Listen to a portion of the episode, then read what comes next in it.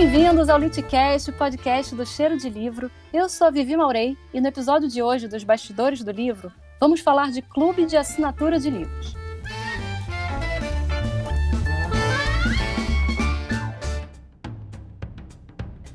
Para bater esse papo comigo, chamei o Gustavo Lambert, fundador da Tag Livros, para contar pra gente como funciona o clube de assinatura, quem participa, quais são os livros, a curadoria, oportunidades, muito mais. Gustavo, seja muito bem-vindo. É um prazer ter você aqui no podcast. Eu queria que você se apresentasse, falasse um pouco de como você chegou nessa ideia da Tag Livros, apresentar o clube também, o propósito, como ele funciona, o que é exatamente e quem pode se beneficiar dos produtos aí. É, beleza. Bom, então, primeiramente, é, obrigado pelo convite, é uma honra estar aqui, muito legal falar contigo e com o pessoal todo.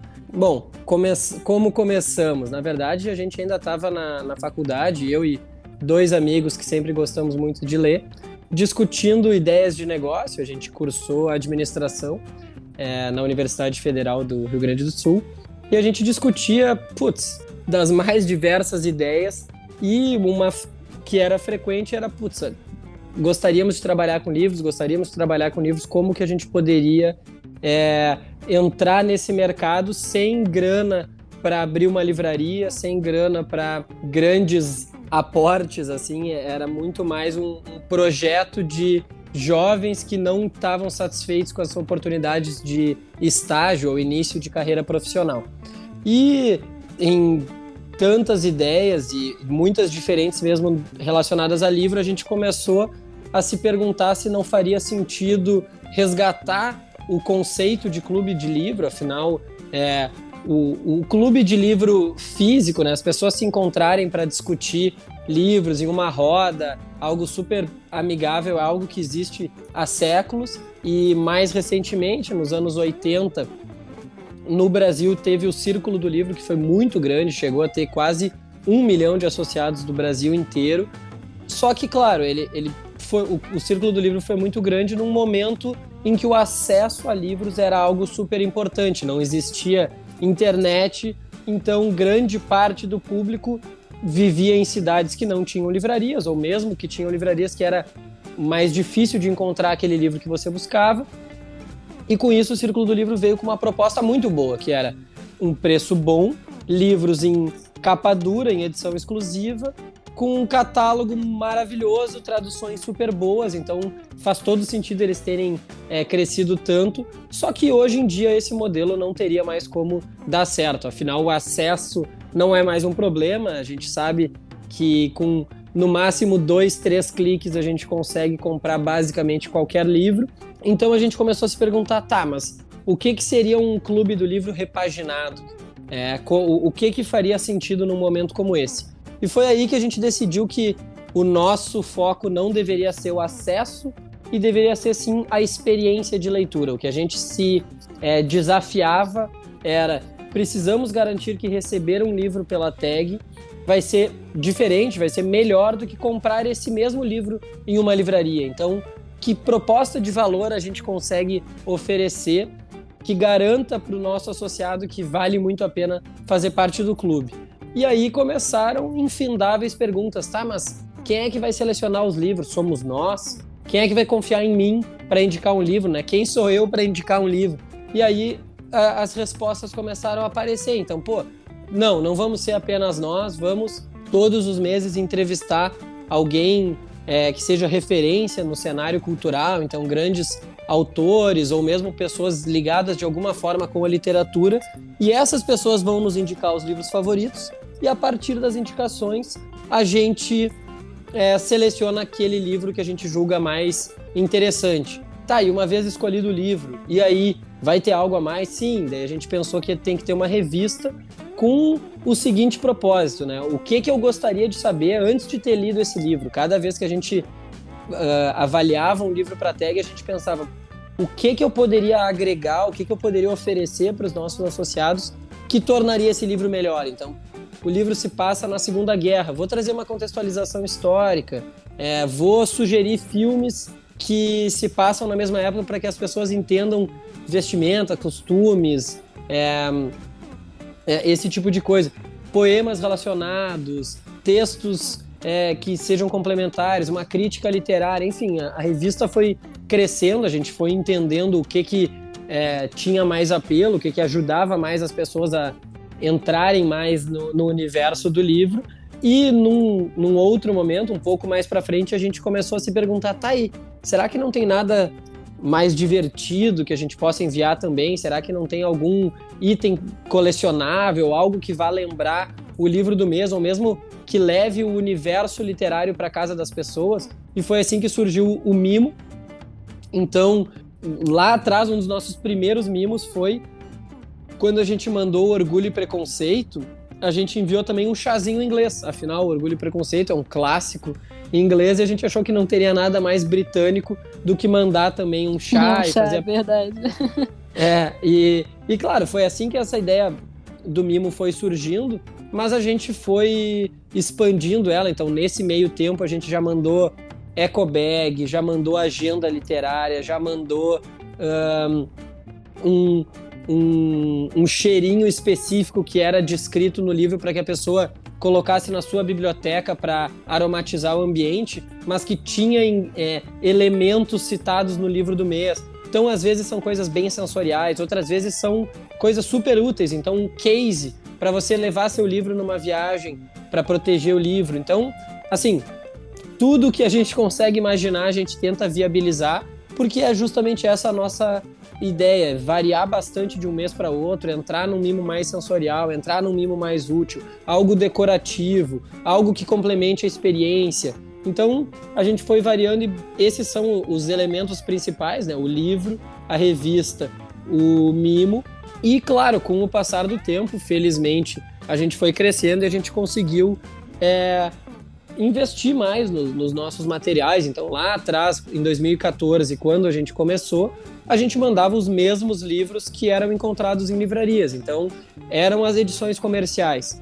Hoje, na verdade, desde é, 2016, quando a gente fez as primeiras edições exclusivas, a partir de 2017, a gente só trabalha com edições desenvolvidas especialmente para tag. O que, que eu quero dizer com isso? Que ou a, em parceria com a editora, a gente contrata um estúdio de design ou nossa própria equipe de design interna da tag faz o projeto gráfico, então pensa na capa, pensa nas aberturas de capítulos, na guarda, se vai ter ilustrações internas. E essa edição não pode ser comercializada fora da tag.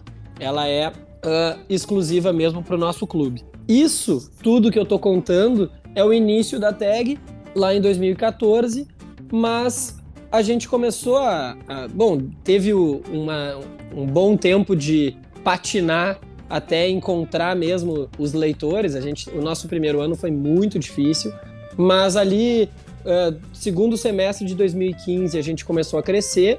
E o ano de 2006 foi maravilhoso para nós, a gente cresceu muito. E em 2017, a gente estava com mais ou menos 20 mil associados, a gente começou a se perguntar: tá, e aí? quais são nossas próximas movimentações, para onde a gente tem que ir, é, por que, que as pessoas cancelam ou por que, que algumas pessoas não se interessam.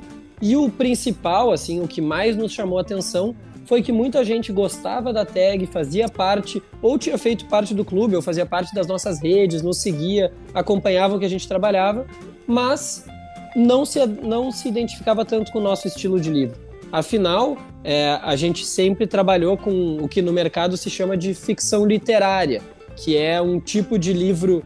Uh, claro, a gente busca livros envolventes, livros que é, engajam a pessoa na leitura, mas ainda assim, muito por a gente ter os curadores, pô, Mário Vargas Llosa, Luiz Fernando Veríssimo, essas pessoas indicam seus livros favoritos e que raramente são aqueles livros com uma batida mais best-seller, uma ficção comercial, como se chama no mercado, assim. Então, muitas vezes é, é, um livro que não é assim, pô, cheio de diálogos, ou cheio de plot twist, ou com um final surpreendente. E daí tinha muita gente que vinha até nós e dizia: não, olha só, eu gosto da tag, eu acho incrível a ideia, mas não é meu estilo de livro. Eu gosto de ler Dan Brown, eu gosto de ler O Menino do Pijama Listrado. E não tem nada de errado com isso, só que a gente não enviava livros que é, análogos a esses. Então o que, que a gente decidiu? Porra, a gente também gosta desse tipo de livro. E a gente de fato não está mandando thrillers e livros com potencial de serem best-sellers. quem sabe a gente cria um clube focado em livros mais vira-páginas, mais envolventes, que podem ser os próximos best-sellers. E daí talvez é, você esteja se perguntando, tá, mas quem é que vai querer se associar num clube de best-seller se best-seller é justamente o mais fácil de encontrar numa livraria? É, é, o que normalmente as pessoas já têm. Foi por isso que a gente, a gente se fez a mesma pergunta e foi por isso que a gente decidiu que esse clube só trabalharia com livros ainda inéditos no Brasil. Então, best-sellers internacionais. Então, a gente fica vendo, pô, o que que tá bombando na Inglaterra, na França, nos Estados Unidos, na Nigéria, enfim, vários países diferentes. A gente gosta de trabalhar culturas diferentes, mas a gente identifica esses livros com potencial de agradar os leitores brasileiros também. E a gente traz em primeira mão para os associados. Ah, Gustavo, mas esses livros são publicados no mercado também?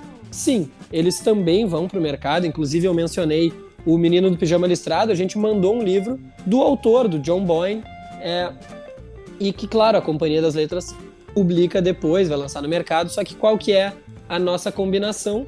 Que como a gente traz esses livros para o Brasil, em parceria com as editoras, eles vão primeiro para a tag e depois de um período de três meses, às vezes seis meses, depende um pouco do livro, depende das intenções da editora, eles publicam no mercado tradicional, mas, como eu falei antes, também em edições diferentes.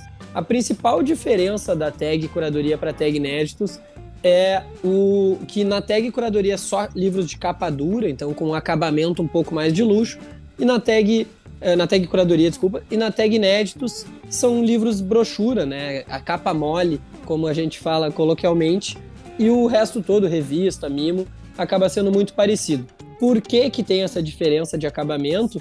Muito porque a gente sentiu que para competir com o preço dos best-sellers no mercado e para que ficasse um, um, valor próximo ao valor que o livro vai ser é, comercializado depois, a gente ia ter que baixar um pouquinho o preço da assinatura. Então a tag Inéditos é um pouco mais barata do que a tag Curadoria, por isso que a gente não consegue trabalhar também com capa dura.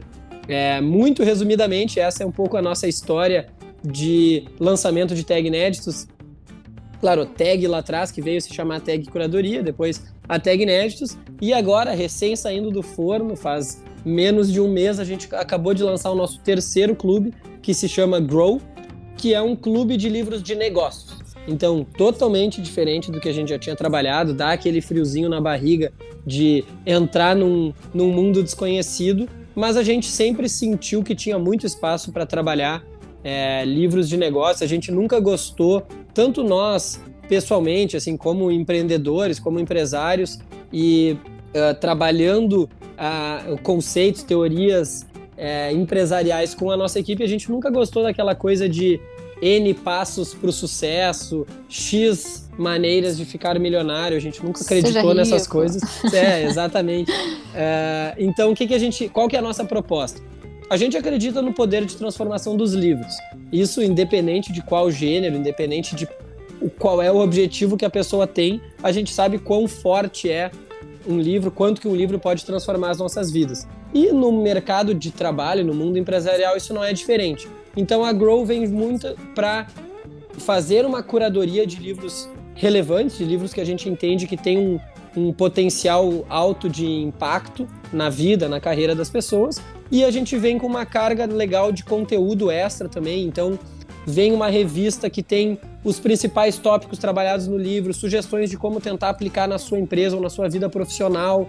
Tem uma Master Talk que a gente chama, que todo mês a gente vai convidar uma pessoa é, de relevância no, no mercado empresarial para discutir tópicos e conceitos que vêm do livro. Ele não é o curador, que nem na tag curadoria, porque não foi essa pessoa que indicou o livro, mas uma vez selecionado o livro, a gente vai atrás de alguém que possa ter a ver com o assunto daquele mês. Então, esse nosso primeiro mês, já dando um spoiler aí, o livro que a gente trabalha, que a gente enviou, se chama O Poder dos Momentos, porque é um livro muito voltado para como a gente percebe a nossa, como as nossas experiências são marcadas por bons momentos, que ele chama de picos, ou maus momentos, que ele chama de fossas, e a finalização. Então, quanto que nós, como empresa, isso para qualquer um, para pensar um produto para eh, seja para um consumidor final, seja um produto para outra empresa, independente de qualquer ramo onde a pessoa trabalha, ela também tem que pensar os momentos. Você agora tem que estar tá pensando os momentos em que os nossos ouvintes vão gostar, vão lembrar mais desse episódio. E, e é, esse é o principal, claro, simplificando muito, é o conceito do livro. E quem que a gente chamou para conversar conosco? O CEO do Rock in Rio, que é justamente uma pessoa que tem que planejar muito quais vão ser os momentos de pico do Rock in Rio, quais são os momentos de, de fossa, como filas, ou e se chover, como que eu reduzo o tamanho dessa fossa. Então a gente bate esse papo com ele para ver na prática a aplicação do poder dos momentos. E é essa vibe que a gente quer trazer a cada mês, uh, seguindo, trabalhando literatura de uma maneira leve, de uma maneira divertida, é, fazendo os livros transformarem a vida das pessoas. É tudo isso que a gente acredita. É, eu achei legal que ao me convidar para esse episódio, você falou: ah, é bem uma conversa de bar. E nós temos como uh, visão, assim, o nosso grande objetivo como tag é transformar o Brasil, né, tornar o país um lugar onde os livros sejam conversa de bar. E é justamente por que, que a gente pode falar de séries, a gente pode falar de filmes, a gente fala de futebol, a gente fala de política, mas fala tão pouco de livros? Por que, que a gente tem tão poucos amigos que leem ou que querem discutir livros? Esse é um dos objetivos da tag. A gente quer mostrar que os livros também são ótimos assuntos para conversa de bar. É bom de um, um convidado é, meio que já resumir de forma muito elegante, perfeita, na verdade, que eu não precisei nem fazer a maioria das perguntas. Você foi indo ticando uma a uma e eu, ai, que delícia, não preciso nem falar.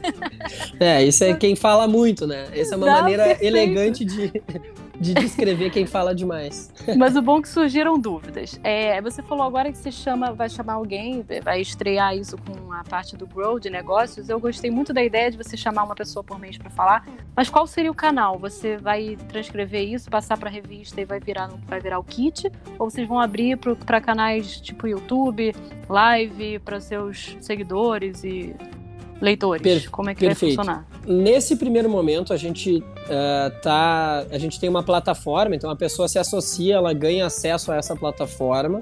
E lá tem um vídeo com esse bate-papo com o, com o empresário, com a empresária do mês, essa Master Talk que a gente chama.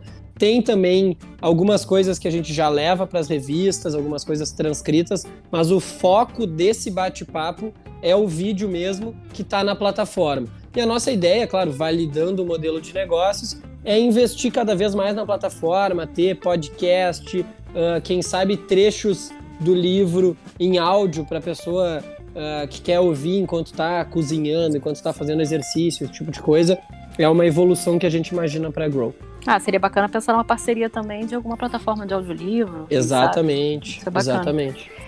Você falou também dos que agora a TAG, agora não, já há alguns anos, né, 2016, 2017, se eu não me engano, é sempre é inédito.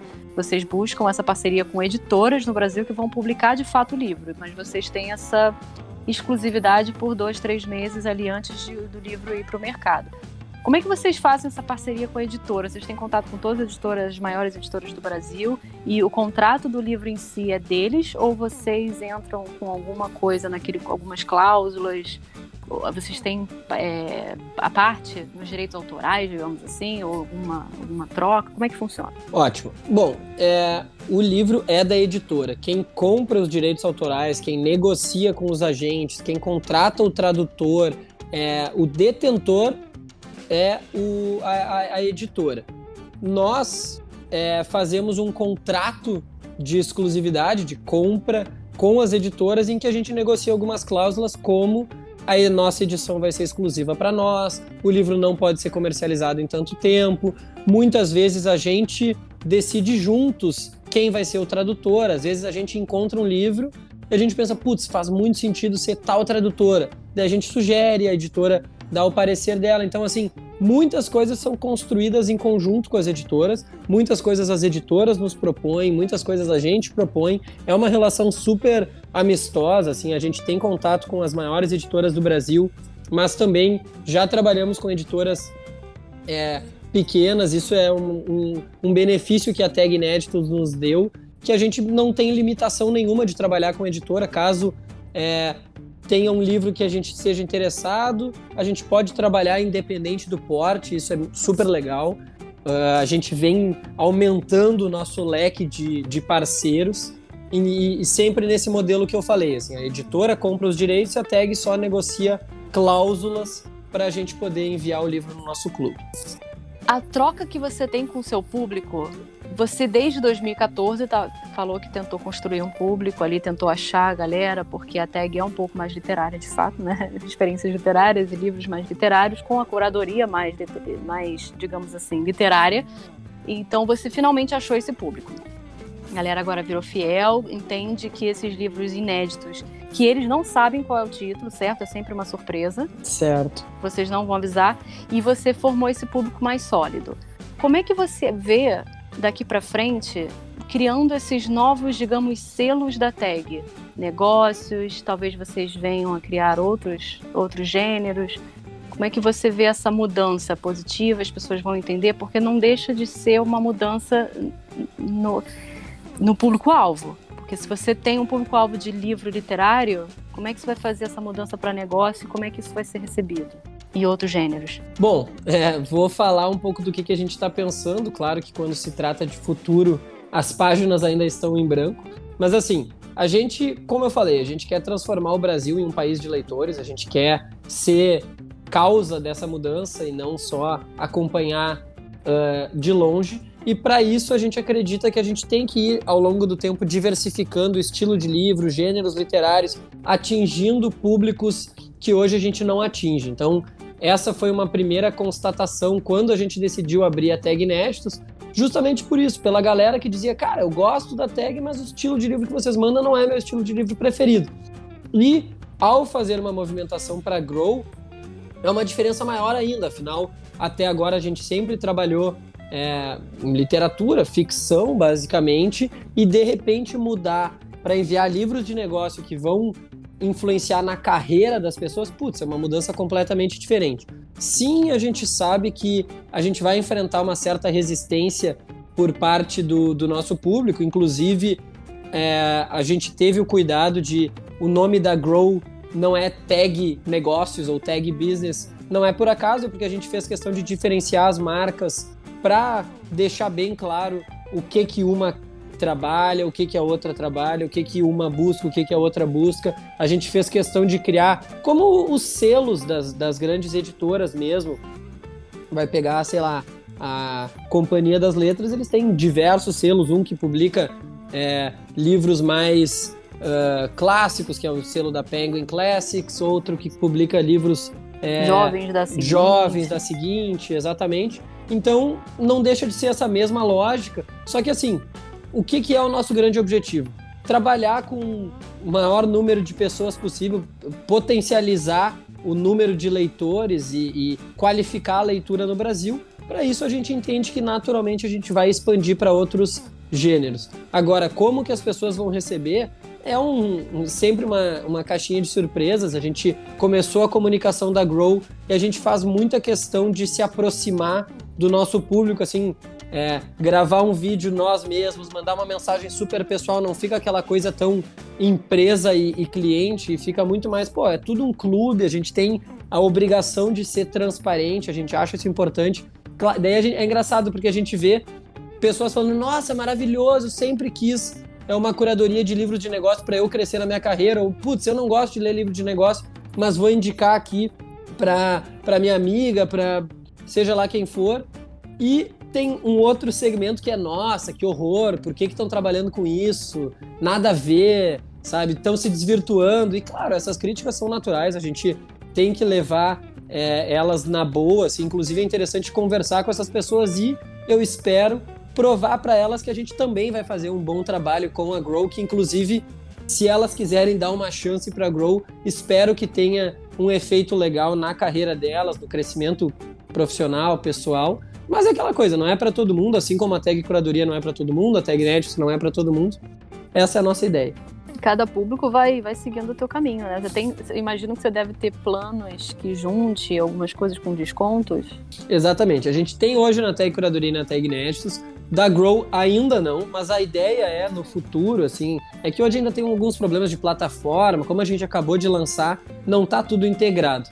Mas a ideia é, com o passar do tempo, cada vez mais as pessoas poderem é, flutuar de um clube para outro. Então, putz, sou da Tag Inéditos, mas vi que a Chimamanda vai ser a curadora. Eu amo a Chimamanda, eu quero o livro que ela indicou. Tranquilo, com dois cliques aqui, você adiciona o, o, o, kit, alguma coisa assim. Me diz uma coisa, o que, do, do que se trata esse projeto Despertar? Olha, projeto Despertar é, é, na verdade, é o que a gente chama o, a nossa área de impacto social. Assim, desde 2017 a gente vem é, trabalhando o projeto Despertar já foi diferentes é, frentes. A gente já fez uh, iniciativa com escolas, com instituições de caridade. Nesse ano a gente teve uma pegada mais voltada para ajudar famílias em situação de vulnerabilidade, especialmente por causa do Covid. Então a gente movimentou a nossa base de associados para uh, primeiro para escolher quais iam ser as instituições uh, de apoio às famílias, então os próprios associados, e foi muito legal porque como a gente tem associado do Brasil inteiro, tem gente que sugeriu instituições do norte, do nordeste, do sul, do sudeste, de tudo que é região do país. Então, nesse sentido, foi bem é, amplo. E a partir daí a gente começou a coletar recursos. É, os próprios associados fizeram doações, a gente lançou uma campanha grande, a gente conseguiu é, bastante impacto na mídia e eu não me lembro de cabeça o número fechado, mas foi mais de 600 famílias que a gente conseguiu ajudar, que os nossos associados conseguiram ajudar. E como eu falei, assim, a nossa ideia como projeto Despertar é algo contínuo, algo frequente. A gente tem essa preocupação social e o, a gente discute às vezes, putz, quem sabe a gente cria bibliotecas em escolas, ou quem sabe a gente faz algo voltado para alfabetização. São muitas ideias e muita falta braço para executar, né? Como sempre. Mas o projeto Despertar é, é algo que a gente é, do qual a gente se orgulha muito. Assim, nesse ano foi bem importante esse trabalho que a gente fez, especialmente pelo Covid, e que a gente quer que siga cada vez mais forte. Assim. E é importante frisar que sempre é colaborativo, com o apoio dos associados, eles nos ajudando a escolher quem a gente vai ajudar, como que a gente vai ajudar. É, é fundamental que se entenda que os associados têm uma parte muito significativa do mérito pelo projeto Despertar não só o projeto Despertar, mas a tag em si, em termos de financiamento, a maneira como vocês começaram, vocês dependem apenas das assinaturas, vocês, ou vocês tiveram algum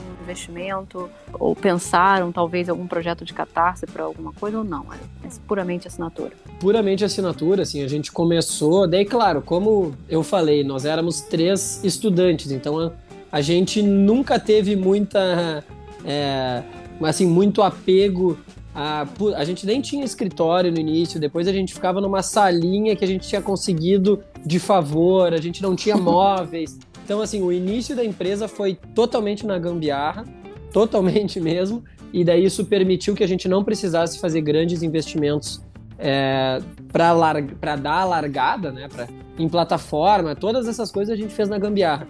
E a partir do momento que a empresa começou a crescer, ela mesma foi é, custeando os investimentos seguintes. Claro que também uh, a gente abriu mão muito tempo de salário, de contratações, é, trabalhava muitas e muitas horas por dia e por finais de semana para evitar contratações, mas isso possibilitou que a tag conseguisse andar com as próprias pernas e desde então tem sido assim. Hoje a gente, é, felizmente, é uma empresa com boas margens, é uma empresa lucrativa que é, sobrevive com o próprio capital, a gente nunca pegou investimento, mas claro, a gente discute talvez uh, levantar um investimento para movimentações maiores. Se a gente quiser lançar dois clubes no ano que vem, se a gente estiver pensando em lançar a tag em outro país, se a gente quiser investir mais em sei lá, algo no ambiente digital, né? Leitura digital. São coisas que a gente não tem, que a gente sabe que são investimentos altos,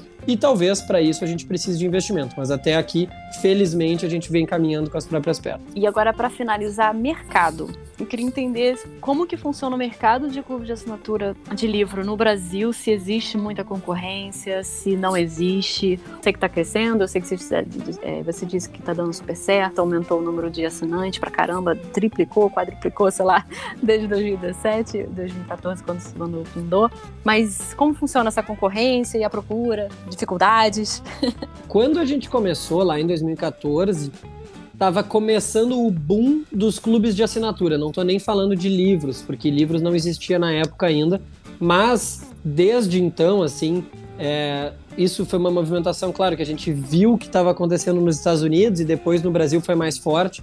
Então lá fora já tinha clube de assinatura de é, lâminas de barbear, de sapatos, de é, uh, cuecas, de calcinha, de ração para cachorro. Então os clubes de assinatura começaram a se proliferar. No Brasil, os mais fortes na época eram o clube de vinhos, que é a Wine, e o clube de cervejas, que era o Have a Nice Beer, que depois veio a ser adquirido pela Wine. E é, a Tag foi fundada então em 2014, no mesmo ano que foi fundado também a Leiturinha, que é um clube de livros infantis e que é muito legal, que é muito grande também. Eles são, se eu não me engano, eles têm 150 mil associados, eles fazem um trabalho incrível. E naquela época, esse conceito de clube de assinatura que hoje a gente já acha normal era muito diferente. Assim, o que a gente recebia de perguntas. Ah, mas como é que eu vou botar meu cartão de crédito e não sei se vocês não vão roubar meu dinheiro? Ou como é que eu posso confiar em vocês? Como que funciona? Preciso pagar todos os meses? É, vocês vão fazer recorrência? E se eu quiser cancelar? Sabe? Dúvidas assim quanto ao próprio modelo de negócio, que felizmente o tempo foi passando, outros clubes foram surgindo, as pessoas foram se acostumando com, com o, o modelo de negócio, então eu diria que hoje clube de assinatura já é algo mais aceito. Agora, entrando no mercado de livros, assim, quando a gente nasceu, não existiam outros clubes. A Leiturinha, como eu falei, foi criada junto, talvez, eu não me lembro se foi dois meses antes ou dois meses depois, mas eu sei que foi super próximo. E a partir do, do, do momento que a tag, que a leiturinha, é, que os próprios outros clubes de outros produtos foram crescendo, mais clubes foram surgindo. Hoje é, tem, uh, outros, tem outros clubes infantis, tem clubes focados em clássicos, tem clubes de editoras, tem é, clubes com em que a pessoa escolhe um gênero e vai receber sempre livros daquele gênero. Mas assim, poucos clubes divulgam seus números. Então é bem difícil de estimar o tamanho total do mercado de clubes de assinatura. Eu sei que a leiturinha tem em torno de 150 mil associados e eu estimo que os outros clubes, todos eles somados, tenham entre 10 e 15 mil associados, assim. É, pelo menos isso é o que eu consegui levantar com base em conversas com pessoas que trabalham nesses clubes ou que as próprias editoras acabam nos falando, mas é bem difícil de ter acesso a esses números. O, o que eu diria, assim, é que a própria lógica de assinatura, de recorrência, às vezes a gente nem percebe. Mas, pô, quantas pessoas assistem filme no Netflix, ouvem música no Spotify, é, e quantas outras coisas a gente paga recorrentemente por mês. Isso é uma assinatura, o YouTube é a mesma coisa, o YouTube Premium, é, Amazon Prime, enfim, muitos serviços de assinatura estão surgindo e eu acho que a, a, as próprias empresas do mercado do livro começaram a ver que essa também é uma saída, especialmente no momento em que as livrarias, é, as duas maiores livrarias estão em recuperação judicial, quase falidas, é, o, o boom do e-commerce, querendo ou não, a gente sabe que está indo muito para a Amazon, né? Nos Estados Unidos já é assim, a Amazon dominando mais de 50% do mercado. Então, quais seriam as formas que as empresas, que as editoras ou as próprias livrarias têm para fortalecer o contato direto com o leitor, com o consumidor final? O clube acaba sendo uma forma interessante, mas eu sempre tenho bastante cuidado porque muita gente vem falar é, conosco sobre, putz, quero lançar um clube de assinatura do produto X, do produto Y, e, porque clube de assinatura é o melhor modelo de negócio, porque vocês têm o cliente fiel. Eu falo, sim, isso é verdade, mas não esquece que a gente tem o cancelamento fiel também. E clube de é assinatura. Verdade, uma puta responsabilidade pro cara não cancelar. Nossa, total. Assim, o cancelamento é, sem dúvida nenhuma, a maior preocupação de qualquer sistema de assinatura. Se vocês forem falar com Spotify, Netflix, Amazon Prime ou qualquer outro serviço de assinatura do mundo, eles vão dizer que o número de cancelamentos é um dos principais indicadores e, de maneira geral, não são modelos de negócio que permitem margens muito elásticas. Com isso, o que, eu quero dizer? Dificilmente um clube de assinatura de mil associados vai valer a pena. Dificilmente um clube pequeno paga a conta. Porque, por mais que sim a gente vai ter um número fiel de, de clientes, todo mês tem que estar tá lá matando um leão por dia para ficar do mesmo tamanho, para ficar no zero a zero, para não conseguir crescer. E a gente viu esse, essa movimentação que nem eu falei, assim, em 2014 tinha muito poucos clubes, depois a gente viu de repente uma proliferação em que tinha clube de tudo. Tudo que era produto tinha algum clube de assinatura. E aí a gente começou a, a conversar com os donos de outros clubes e muita gente falava: "Nah, eu tô há seis meses estagnado em 500 associados. Faz um ano que eu tenho 1.200 associados. E aí isso começa a desesperar porque você percebe que o custo de aquisição do cliente só aumenta e você não consegue mais ter recursos para crescer. Então eu acho que o clube de assinatura é uma boa saída.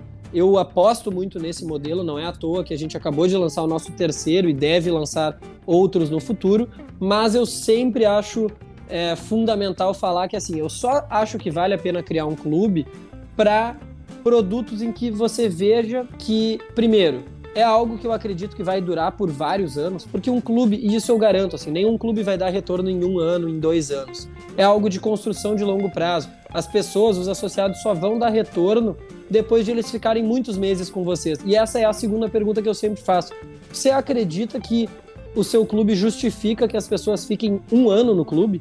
Porque tem, tem pessoas que às vezes perguntam: ah, eu gostaria de abrir um clube de camisetas básicas. Claro, legal, entendo que exista uma demanda por camiseta branca, preta, cinza. As pessoas vão comprando camisetas básicas, mas assim, você imagina uma pessoa ficando 12 meses recebendo uma camiseta por mês? Olha, eu acho no mínimo, é, no mínimo eu acho difícil. E se a pessoa já de antemão não acredita, eu já não acredito que esse clube vá dar certo. Porque a permanência, o que a gente chama no mercado de lifetime, né? ou seja, o tempo que a pessoa fica com, no seu clube, tem que ser muito alto, assim, tem que mirar um ano, mais de um ano, senão é muito difícil de pagar a conta. É, mas, dito tudo isso, parece que eu desmotivei totalmente.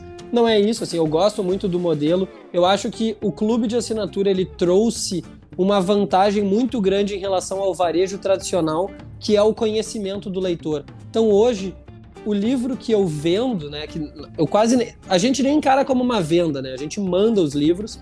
É, é diferente de aquela compra que a pessoa escolhe um livro numa livraria e leva para casa, é a gente que está escolhendo para a pessoa.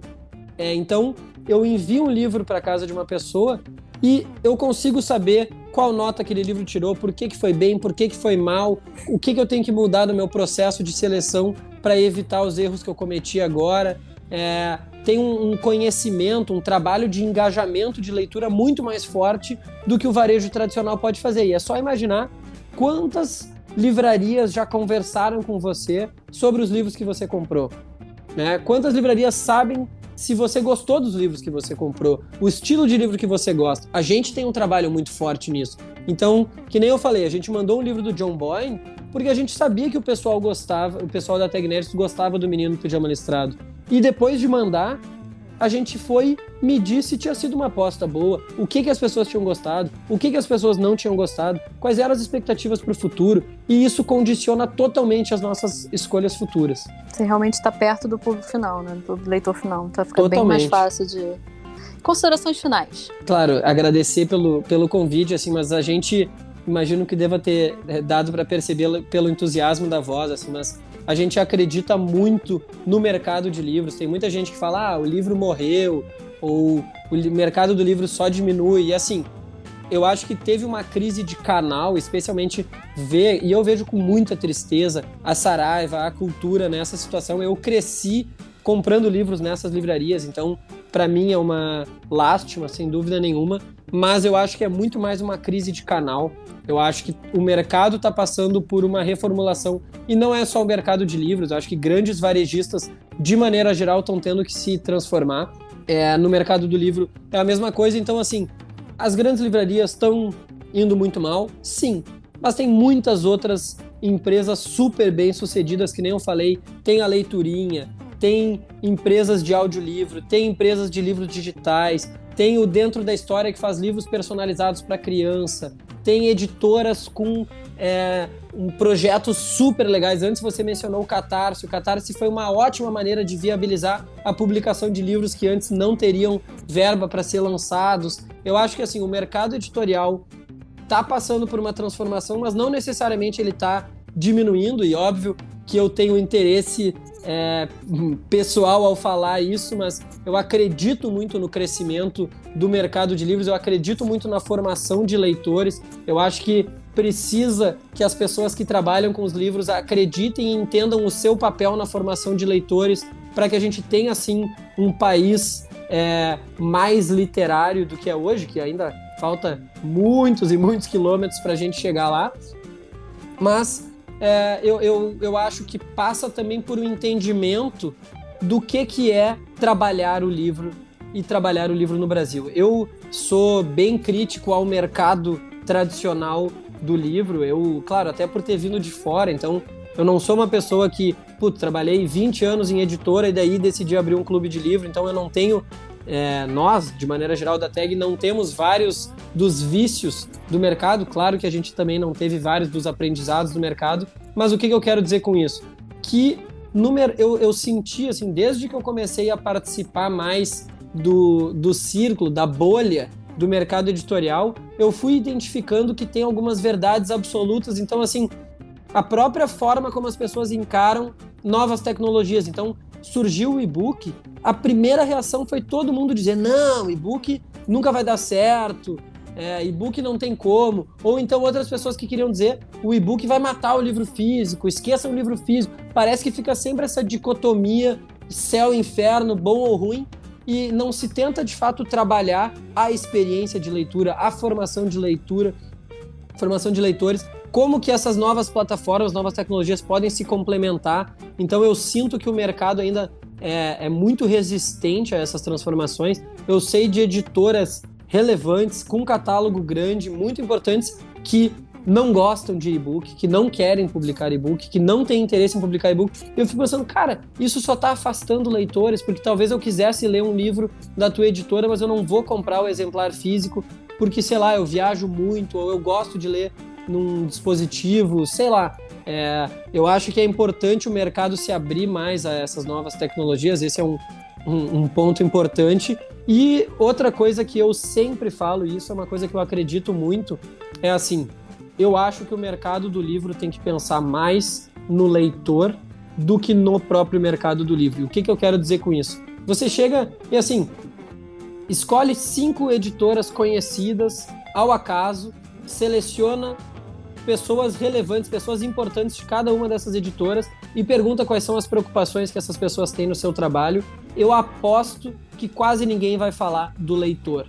Ou pelo menos não vai ter muita propriedade para falar do leitor. Por quê? Porque o mercado sempre se formatou não voltado para o leitor. Então, o que, que era? As editoras estavam preocupadas com os agentes, com a aquisição de direitos, com o tamanho das tiragens e com a venda para as livrarias. Mas as editoras, ou seja, as pessoas que estão produzindo os livros, que estão gerenciando o que conteúdo será publicado, que estão tomando decisões sobre os lançamentos de livros, não têm um contato direto com o leitor e, pior do que não ter o contato, eles não têm o um conhecimento sobre o leitor. Então, nessa, nesse mesmo exercício, para essas cinco pessoas de editoras grandes, pergunta tá aí, tal livro, as pessoas gostaram? Não vão saber responder, eles vão dizer sim, o livro vendeu muito. Tá, não, não, não é isso que eu perguntei. As pessoas gostaram? Do que que elas gostaram? Do que que elas não gostaram? E essas respostas as editoras não têm. Claro que eu estou generalizando, é claro que algumas editoras têm, que cada vez mais as editoras estão percebendo, mas assim, a gente tem nisso que eu falei antes de plataformas, pô, tem plataformas maravilhosas para entender performance de um livro como Goodreads. Goodreads é uma rede social de livros gigantesca, mundialmente é, conhecida, que serve de informação valiosíssima para tag, para analisar, pô, tô pensando em mandar um livro. Se o livro tem uma nota muito ruim no Goodreads, isso já me chama muita atenção. Eu vou ler as resenhas e vou entender por que, que o livro foi mal para essas pessoas. E o contrário também é verdadeiro. Se o livro tem uma nota muito boa, com milhares de avaliações, eu sei que ele já passou pelo crivo de milhares de leitores. E eu já perguntei para várias editoras, tá, mas vocês analisam como que o livro foi no Goodreads para decidir a aquisição de um livro, para ver como que vocês vão posicionar um livro? Ah, não, é verdade, a gente nunca faz isso. Ah, Goodreads é muito tendenciado. Ah, Goodreads é muito não sei o quê. Cara, quem sabe tu abraça essa nova tecnologia, essa nova possibilidade e tenta usar isso a teu favor. E eu acho que o mercado do livro durante muito tempo teve quase que um, um, romantismo assim de não, o editor que é um intelectual que escolhe o que, que é a arte que será publicada. E claro, não estou querendo dizer que isso não existe, muito pelo contrário, eu acho que existe e muito, e eu valorizo demais. Assim, tem grandes é, assim, tem pessoas que transformaram o mercado do livro, tanto no Brasil quanto no mundo, por serem inovadores, visionários. É claro que tem isso. Mas assim, o grosso do trabalho não pode ser tão baseado nesse papel do editor, como nessa visão romântica do livro, e sim em questões mais práticas, em falar com o leitor, entender satisfação, entender comportamento, assim como em qualquer outro mercado. Eu sinto que tem muito uma, um tabu de dizer que não, o livro não é um produto, o livro não é algo que vai ser comercializado.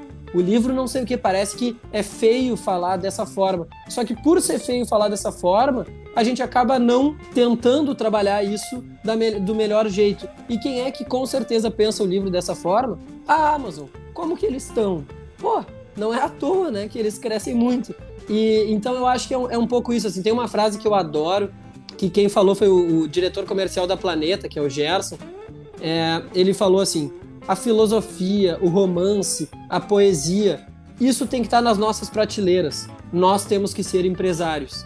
E eu concordo muito com isso, assim, não é de maneira geral, de maneira nenhuma querer tirar essa esse lado bonito de trabalhar com livros, porque eu sou apaixonado por isso. Mas eu também tenho que entender que isso é um negócio e trabalhar indicadores, trabalhar meta, trabalhar comportamento de, consumi de consumo, esse tipo de coisa. Eu vejo quanto faz diferença na tag e eu acho que falta muito para o mercado.